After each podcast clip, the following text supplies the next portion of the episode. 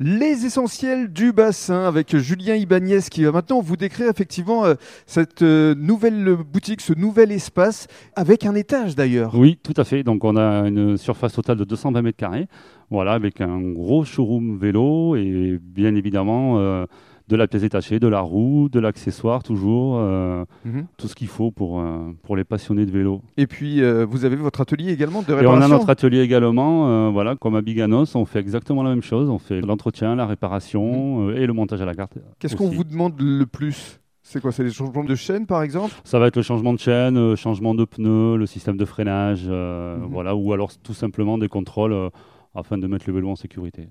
Et alors à l'étage, qu'est-ce qui va s'y passer? Et à l'étage, il va s'y passer, on va créer un showroom euh, dédié certainement au vélo de route, voilà, donc et aussi au montage à la carte, euh, voilà, afin d'avoir un petit espace euh, cocooning avec nos clients euh, pour prendre du temps, euh, voilà, pour choisir euh, son vélo et tous ses accessoires. Mhm. Alors évoquons euh, la récente actualité, les marquages des antivols par soudure chimique. Ça vous le faites désormais. Maintenant, c'est obligatoire pour les vélos d'occasion depuis le 1er juillet dernier. Absolument, voilà, c'est obligatoire depuis le 1er juillet, c'était obligatoire depuis le 1er janvier sur les vélos neufs. Mhm.